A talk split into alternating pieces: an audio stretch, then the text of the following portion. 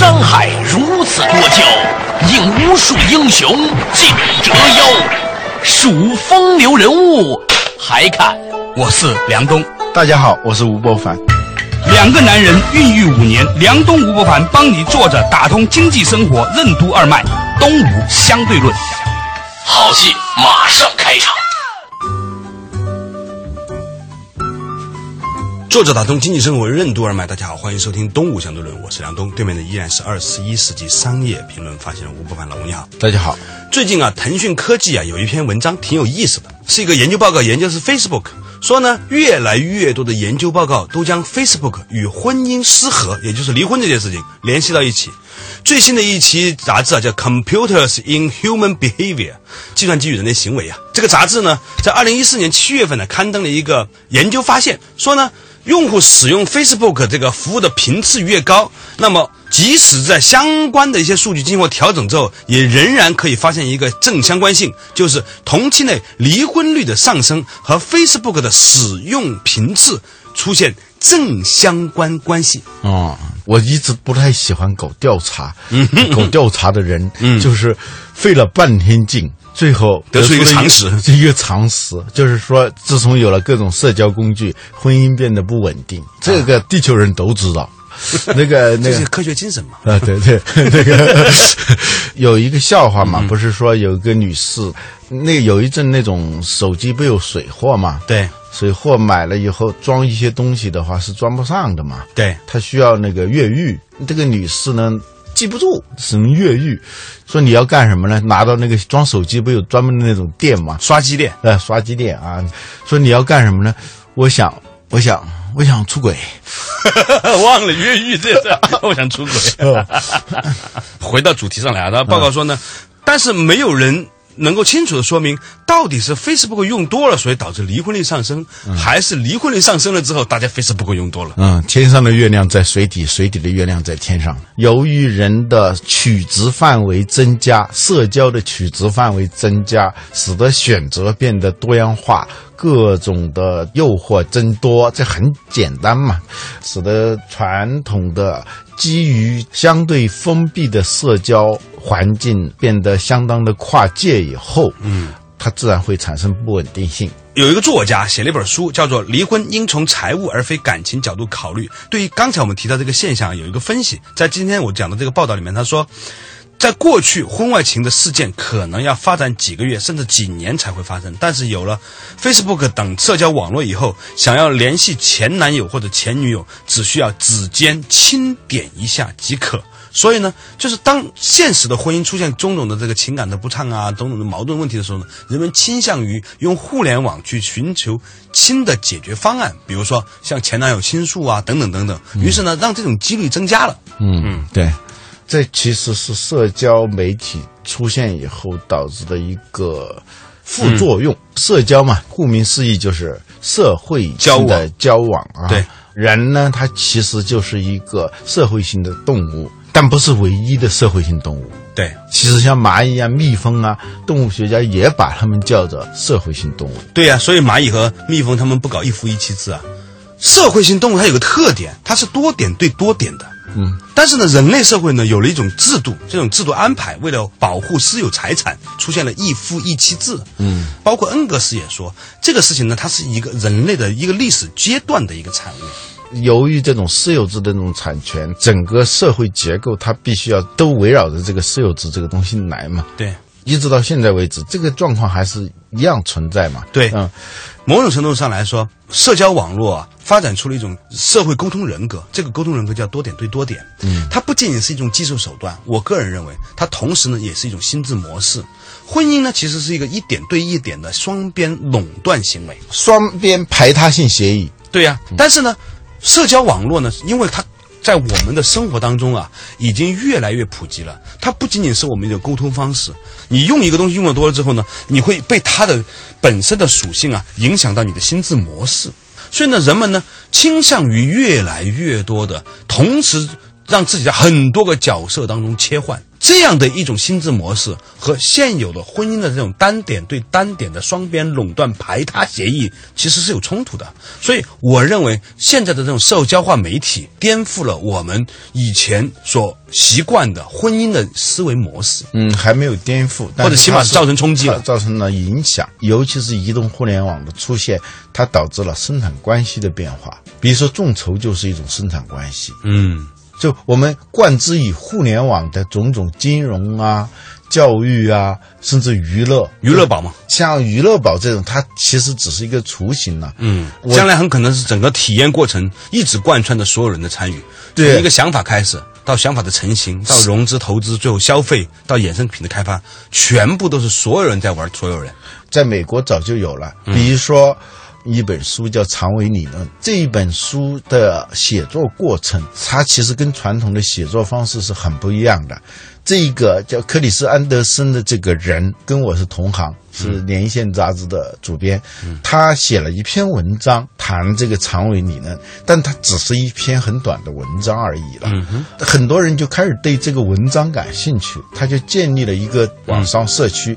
这个网上社区就相当于在他在这地方就建了一个小小的房子。克里斯安德森他建立了这么一个小小的社区，可能刚开始就十几个、几十个热心的读者，但渐渐渐渐他就会聚集更多的人到这个地方来。那么他每写一章，他都会把这个提纲、自己的一些想法先在那上头发表，其他人就开始七嘴八舌提各种意见，就反驳你的、证明你的各种论点和论据。一方面，他就变得比较轻松了，嗯，因为有些时候别人举手之劳给你提供的一个材料，可能要花你很长的时间去找，你还不一定能找到那么恰当的材料。他这种方式呢，就是又没有成本，但效率很高。最重要的是，他的写作的过程，同时也是一个营销的过程。从最早的几十个读者参与其中，那越来越多的人因为对这个观点感兴趣，同类相吸嘛，在这个互联网上，物以类聚，人以群分，它会形成一个滚雪球的效应，把很多的读者都集中到社区里头来。客观上，它既是个生产过程，也是个营销过程。嗯，所以一直在参与这个书的写作的全过程的这些读者，他有一种强烈的参与感，觉得这不是某作者的书。是我们的书啊，所以他借助于这种口碑，他们每一个人也都有圈子，所以呢，他就形成了一个成本极低的一个集生产过程和营销过程于一体的方式。说着说着我都忘了我们开始是说什么了，怎么说到这儿了？我们今天聊的是社交网络的兴起跟离婚之间呈现出某种的正相关关系，它到底背后预示着什么？作者打通经济生活任督二脉，东吴相对论。社交媒体将如何改变人类的交往方式、生产关系和心智模式？什么是群？群是怎样放大人类个体的能力和交往范围的？有清晰边界的组织生产方式，为什么会越来越受到边界模糊的多点对多点的生产方式的挑战？欢迎收听《东吴相对论》，本期话题。人以群分。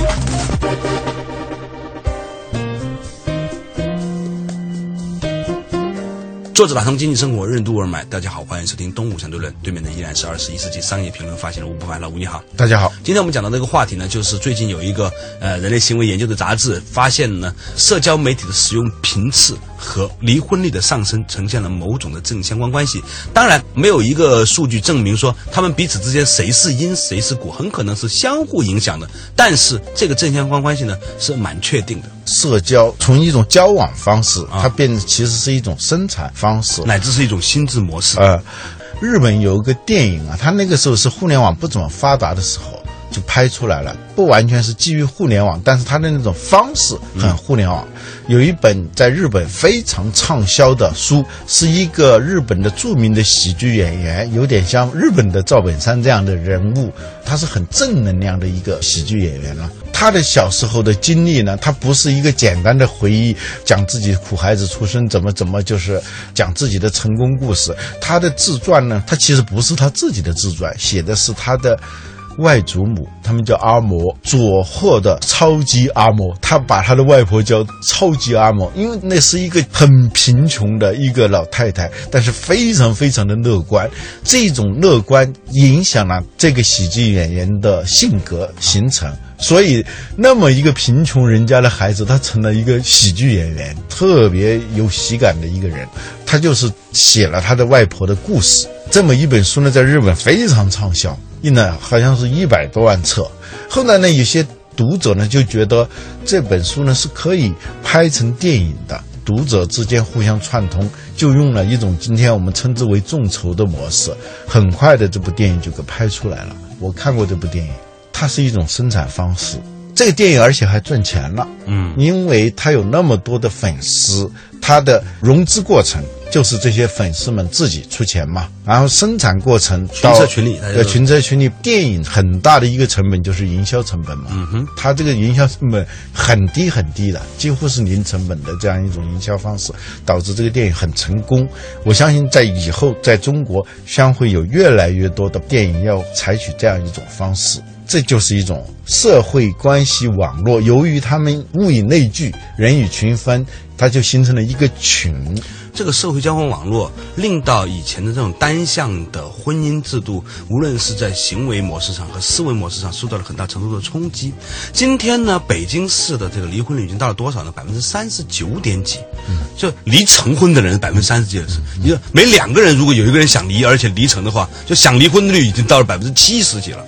那如果我们把婚姻这个形态扩展为，比如说企业之间的联盟、排他性的战略合作，你会发现说它有类似的情况，就是现在有越来越多的形式显示，两个企业之间相互垄断的，要在价格上一起垄断呢，或者做成战略联盟的事情，越来越不靠谱了。因为呢，那种像水银泻地一样的众筹一样的那种社会交往、信息的多元化、资金渠道的多元化，都令到以前的那些借由某种的一纸协议。强迫的、行政的、规范某种的关系的这种努力变得不胜酒力啊！就那个力量越来越薄弱。对，很多人在议论说，中国电影的繁荣有赖于各种政策的优惠、倾斜。嗯，比如说让一些电影的融资的难度降低，他们还是从传统的方式在讲这个融资啊，讲这个生产了，讲这个营销。比如说去银行贷款，降低这个门槛。贷了款呢，也是按传统的方式去生产一部电影，然后还是按传统的方式去营销一部电影。我觉得边界相当模糊，它的组织形态呢是一种不像是组织的组织，它是一种自由人的自由联合的这样一种状态。它的成本和收益都会有很大的优势。那些有边界的机构来生产一种内容的形式，越来越受到非边界的。社交的多点对多点的自由人与自由人的自由联合的这样一种生产方式的挑战，这是一个很重要的趋势。这里头有一个很关键的词，就是群。群落啊，大翻译家严复曾经早年译过一一本书，叫《群学一言》呐。他其实的原书叫《社会学导论》，斯宾塞的《社会学导论》。当时中国没有社会学这个说法，他就把它译成叫群学。当时连用“群”这个字更能够表达他对这个东西的理解。社会这个词是从日语来的嘛？严复译那本书的时候，还没有从日语那儿引进这个词嘛？也就是说，社会就是群。这个群呢，在荀子。的那个著作里头，它是一个非常重要的概念。他说：“这个人啊，力不若牛，走不若马。论力气呢，不如牛；那跑得快呢，他不如这个马。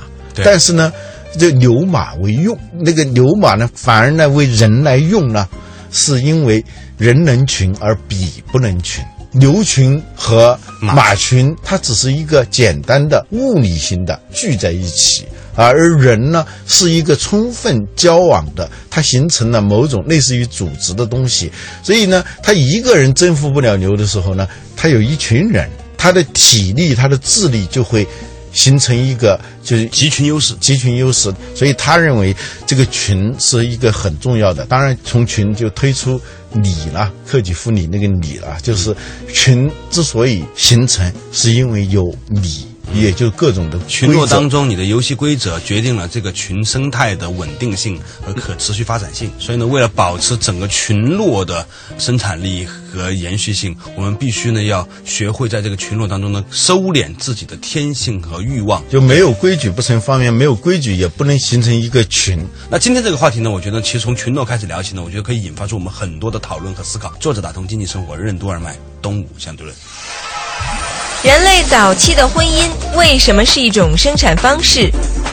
什么是普罗路亚家庭？群的根基为什么是通讯？通讯手段的改进将如何改变人类的婚姻制度、生产方式及社会结构？人类一切固有的组织行为为什么都会受到社交网络的冲击？欢迎继续收听《东吴相对论》，本期话题：人以群分。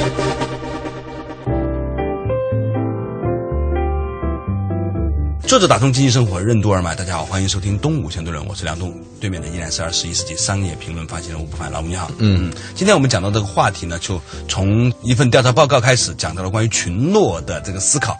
当人类重新以互联网的方式、社交网络的方式重新结群的时候，其实它在很大程度上改变了我们的生产关系，改变了我们的思维模式，甚至改变了我们的生产力的组成结构。群子的说法，群就是因为有理啊，有规范、有秩序，才会形成一个群，要不然那叫乌合之众。在讲婚姻形态的时候，在那个恩格斯的那本书里头讲到这个群婚，讲到那个普罗路亚家庭，就是一群兄弟跟一群姐妹结婚，它不是一一对应的这种关系。它多点对多点，呃，对对，在人类的早期的婚姻形态当中，有一 E 种嘛叫普罗路亚家庭啊，它已经有了一点点私有制的雏形，到后来它就逐渐的变成这种双边排他性协议的这样一种婚姻。嗯，早期的婚姻它首先是一种生产方式，嗯，因为人类的哺育期特别的长啊，动物世界里头很多动物，就比如像雄狮子啊，嗯，还有雄鹿，它是没有什么地位的，动物都是母系社会啊是吗？啊，对。但人类呢，因为哺育期太长了，一个女性她怀孕到生育到养育这个孩子，这个时间特别长，在农业社会里头很多活她不能干的。所以她必须要有一个稳定的组织来从事生产和再生产，再生产就是人类的再生产。所以我看过一本这个生物学进化的书啊，他说这个小孩啊，在出生的前三个月到半年，长得都特别像爸爸，否则的话，爸爸就不知道这个人是不是我的了。